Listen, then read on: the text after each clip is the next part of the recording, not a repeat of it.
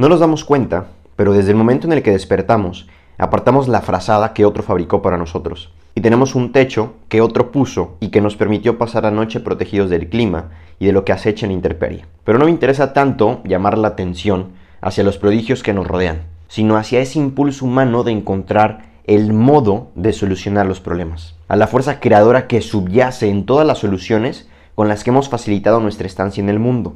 Hay una premisa que si se piensa un momento es muy extraña, un convencimiento que es el que nos ha permitido salir adelante, la convicción fanática de que todo tiene solución, que las soluciones están ahí y que solo es necesario buscarlas. Uno de los pasos más grandes del ser humano fue descubrir que todo era uno, porque cualquier cosa podía convertirse en otra. De ahí nuestra atípica convicción de la fe ciega en que todo tiene solución aquí y con lo que hay aquí.